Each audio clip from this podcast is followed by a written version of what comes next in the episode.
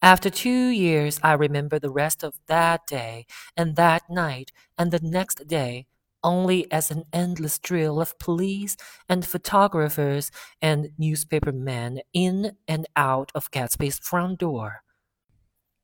A rope stretched across the main gate, and a policeman by it kept out the curious, but little boys soon discovered that they could enter through my yard, and there were always a few of them clustered open mouthed about the pool.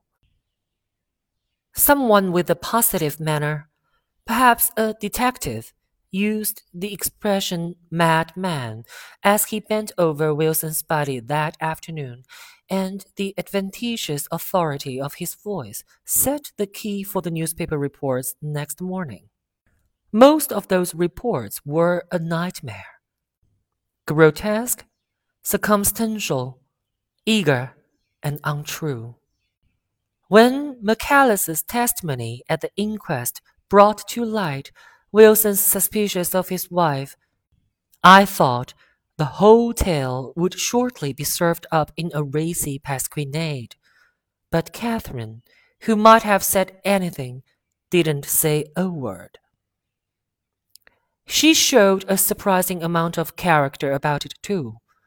Looked at the coroner with determined eyes under that corrected brow of hers and swore that her sister had never seen Gatsby, that her sister was completely happy with her husband, that her sister had been into no mischief whatever.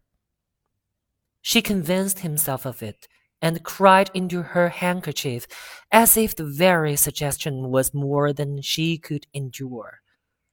So Wilson was reduced to a man deranged by grief in order that the case might remain in its simplest form, and it rested there.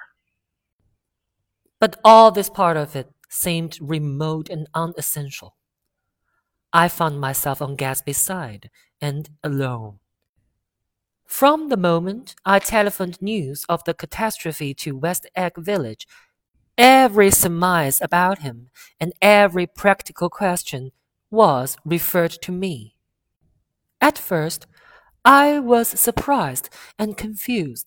Then, as he lay in his house and didn't move or breathe or speak hour upon hour, it grew upon me that I was responsible because no one else was interested. Interested, I mean, with that intense personal interest to which everyone has some vague right at the end.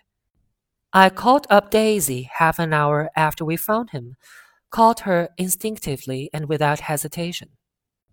But she and Tom had gone away early that afternoon and taken baggage with them.